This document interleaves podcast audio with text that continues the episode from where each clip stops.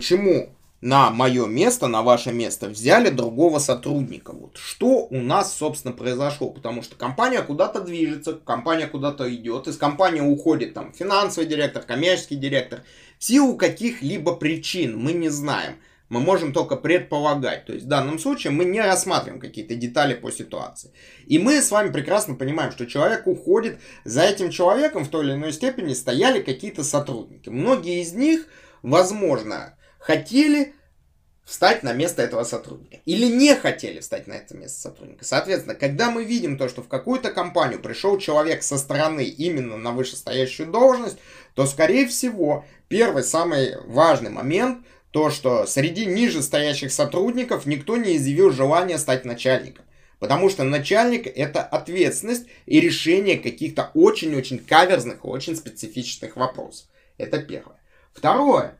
Вполне возможно, то, что сотрудники знают и прекрасно понимают внутреннюю кухню в компании, и никто не только эту ответственность не хочет взять, никто и не хочет и работать больше. То есть их все устраивает. Вот с точки зрения поколения Z, многих сотрудников действительно всех все устраивает, они находятся на э, обычных должностях, и они не хотят двигаться дальше. И это тоже нормально. Третья причина какая может быть?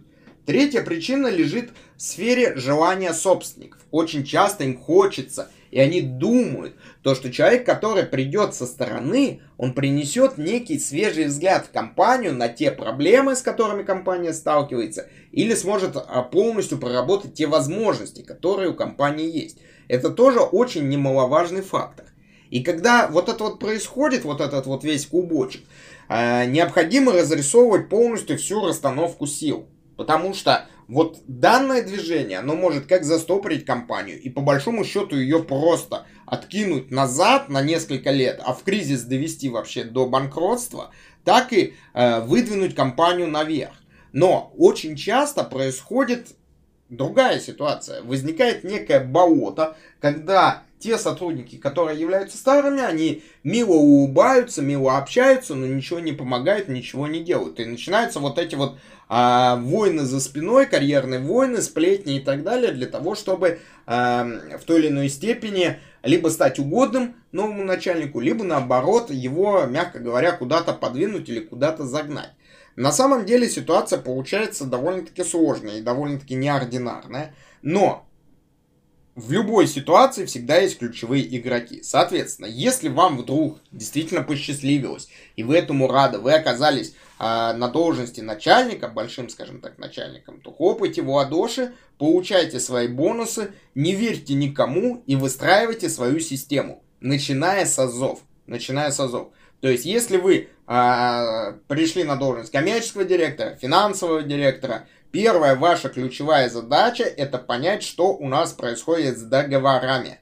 То есть вы должны фактически получить ясную, четкую картину, и люди под этой картиной должны взять ответственность. Должны взять ответственность. Если ответственность за это никто не берет, или вам кажется то, что вам что-то не договаривают, то первое основное и ключевое правило приводим в компанию своего юриста который будет вашей опорой, вашей надеждой и, по крайней мере, будет заинтересован только в общении с вами. И общаться он должен только непосредственно с вами, то есть он должен понимать, что вы для него царь и бог.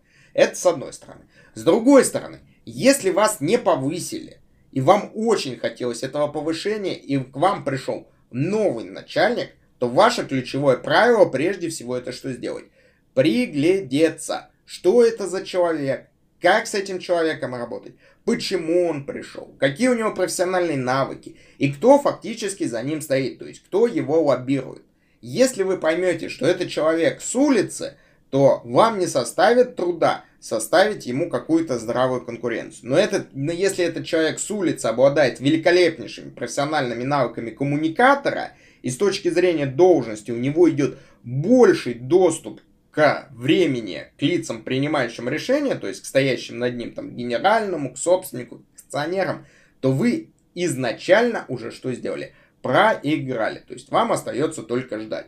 Да, конечно, есть замечательный черный способ, который можно использовать на каком-либо корпоративе, там, под Новый год, под какое-либо совместное времяпровождение, когда вы данного человека просто чем-то компрометируете. Но это грязные игры, но опять же, бизнес это не особо белая штука, некоторые люди играют в грязные игры и делают это превосходно. Поэтому будьте очень внимательны и аккуратны, особенно на каком-либо корпоративе. Как говорится, деньги смывают любые обиды, поэтому думайте, размышляйте и прогнозируйте различные ситуации. И главное, не переживайте, а поймите, да, это так произошло, как мы это можем использовать. То есть вот это универсальная формула, которая дает возможность перейти на идеальную схему анализа любой ситуации. И я очень прошу, чтобы вы ее постоянно, скажем так, использовали, обдумывали и э, прорабатывали непосредственно на практике.